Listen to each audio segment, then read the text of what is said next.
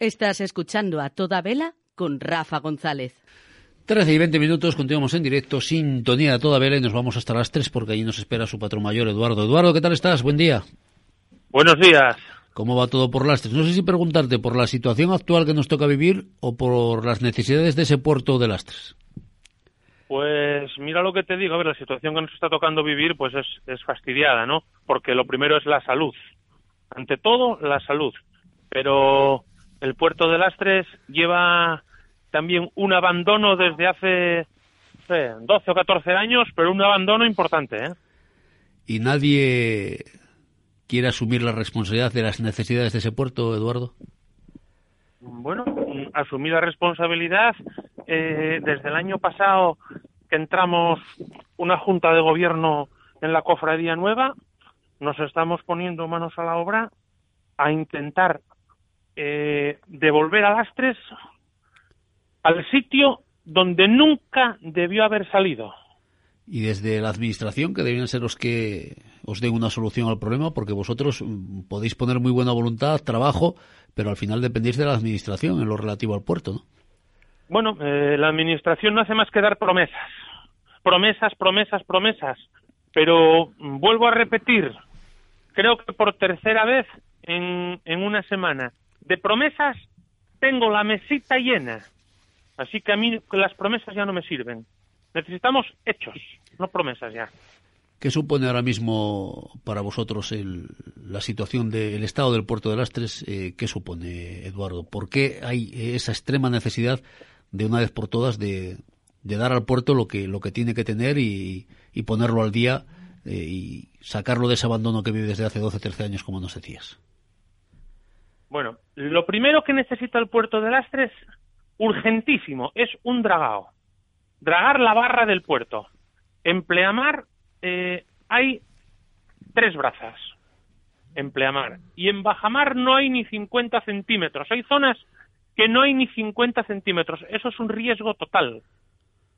Lastres es el único puerto de abrigo entre Gijón y Santander. Y ahora se está, se está volviendo una ratonera. A las tres entra cualquier barco por la noche que lo desconozca y igual pierde la vida. Con marejada, con mal tiempo, igual pierde la vida porque rompe la barra. Y eso es un peligro total. Pues dicho queda que alguien tome nota porque es vergonzoso, vergonzoso lo que nos está lo que está denunciando Eduardo, patrón mayor de la Cofradía de Pescadores de Lastres, que esto durante 10, 12 años esté así y no se pongan las medidas necesarias para dragar ese puerto y que no ocurra cualquier la última día vez, una desgracia. La última vez que se dragó creo que fue en el 2013. Hace La última vez que se dragó siete años. el puerto. Pero, pero actuaciones en el puerto, hace 12 o 14 años que, que, que estamos abandonados. Y estamos hablando de Lastres, ¿eh? uno de los puertos emblemáticos de Asturias. No estamos hablando de, de algo menor. El tercer, el tercer puerto en descargas en facturación de Asturias. De Asturias, pues. Detrás de, detrás, detrás de Avilés y de Gijón. Pues dicho queda. Creo que hablamos de algo tan importante que a más de uno tendría que darse la cara de vergüenza que ese puerto de Lastres sufre el abandono que sufre.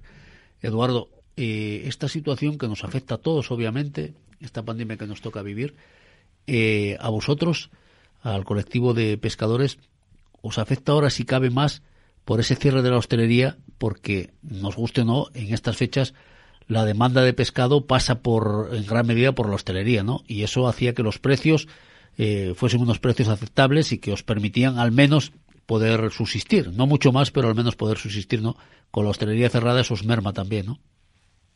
A ver, en estas fechas no, durante todo el año.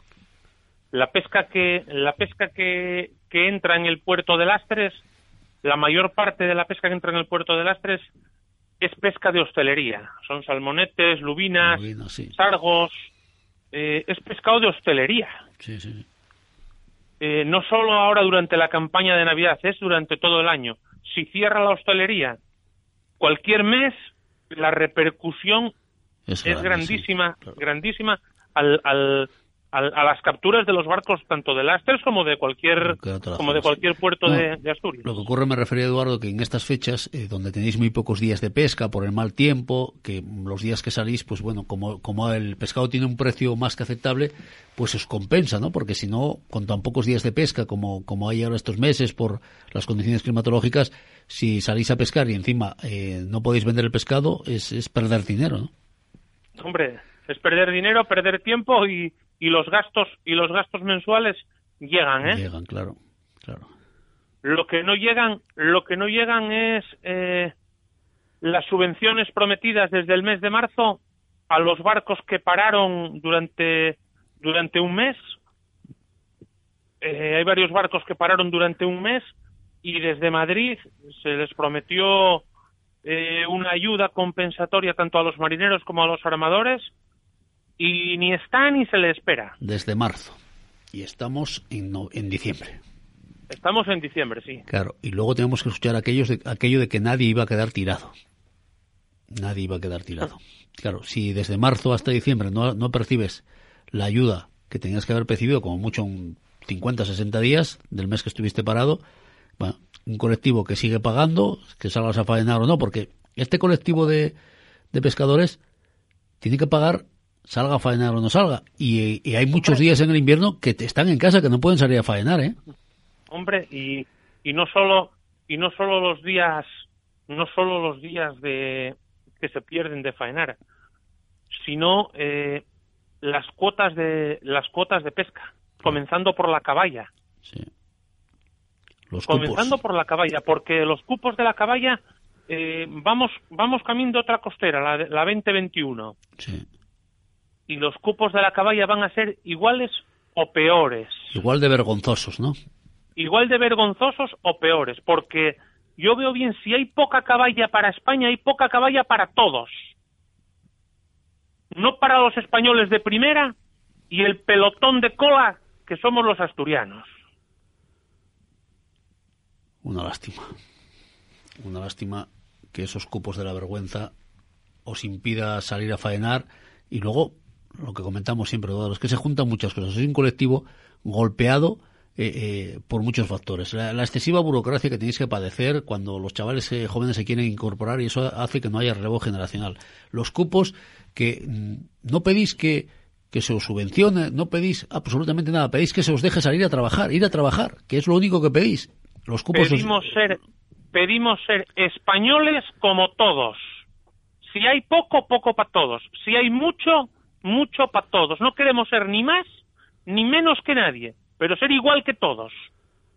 Que pagamos los impuestos igual que todos los españoles, pero no recibimos los mismos beneficios.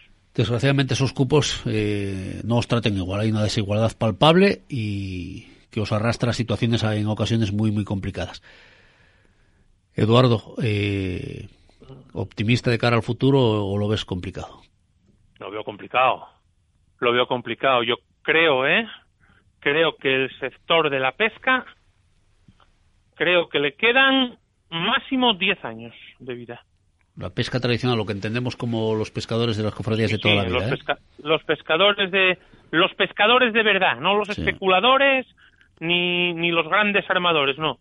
La pesca de bajura, los, los pescadores tradicionales de toda la vida, los de toda la vida, el día a día. El pescador de toda la vida. Creo que le queda máximo máximo 10 años. Pues la verdad que con esas y perspectivas... y no sé, y no sé qué te decir. Con esas perspectivas es obvio que no se puede ser muy optimista de cara al futuro, ni mucho menos, está claro. Está claro porque esto se acaba y más con estos ninguneos constantes que padecéis el colectivo, ¿no? Eh, Podemos decir también, Eduardo, que la falta de unión en el colectivo puede arrastrarnos también a situaciones como esta pues igual también puede ser. Igual también puede ser que hay mucha desunión entre, entre los pescadores. Igual puede ser. Y lo que habría que hacer era igual sentarse todos y, intentar tirar para adelante por, por, por este sector. Porque estamos todos implicados. Claro. Es urgentísimo, urgentísimo para la pesca en Asturias hacer una organización de productores urgentísimo. Entonces, igual se habría que sentar todos los que los que queremos y los que no quieren y a ver, los que no quieren, ¿por qué no la queréis? Porque es que no sé, no entiendo, no lo entiendo. No lo entiendo. Para ti, Eduardo... País Vasco, País Vasco Organización de Productores, Cantabria, Sí, Organización de Productores, sitios, Galicia, varias organizaciones de productores. ¿Todos tontos y los asturianos los listos?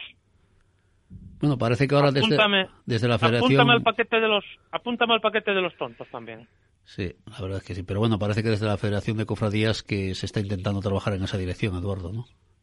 Sí, sí, tenemos un Adolfo. yo creo que tenemos un gran pre- que Adolfo, tenemos un sí. gran presidente, Sí. por lo menos por lo menos le saldrán las cosas mejor o peor, pero ya te digo que se molesta Sí, y está- se desvive. Está comprometido con dedicación y Sí, sí, con una hoja de ruta clara. Yo creo que Adolfo, Adolfo va a hacer un buen trabajo. Si le dejan, va a hacer un buen trabajo. Me da esa sensación.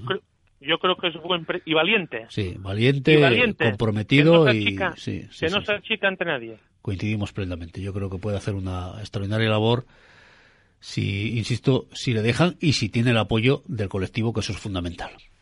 Eh, veremos, veremos a ver. Eduardo, no te robo más tiempo. Un placer, como siempre, No, hablar contigo. tranquilo. Cuídate mucho, mucho ánimo y a ver si, si levanta esto pronto y podemos acercarnos hasta Lastres y charlar tranquilamente. Que Vale, vaya, pues que vaya muy bien. Un abrazo, cuídate mucho. Muchas gracias. Dejamos a Eduardo, patrón mayor de la Cofradía de Pescadores de Lastres, ya ven, hablando alto y claro y dejando en evidencia a aquellos que deberían de tomar decisiones para poner el puerto de Lastres, el emblemático puesto, puerto de Lastres, al día y no tenerlo sumido en ese abandono que le tienen.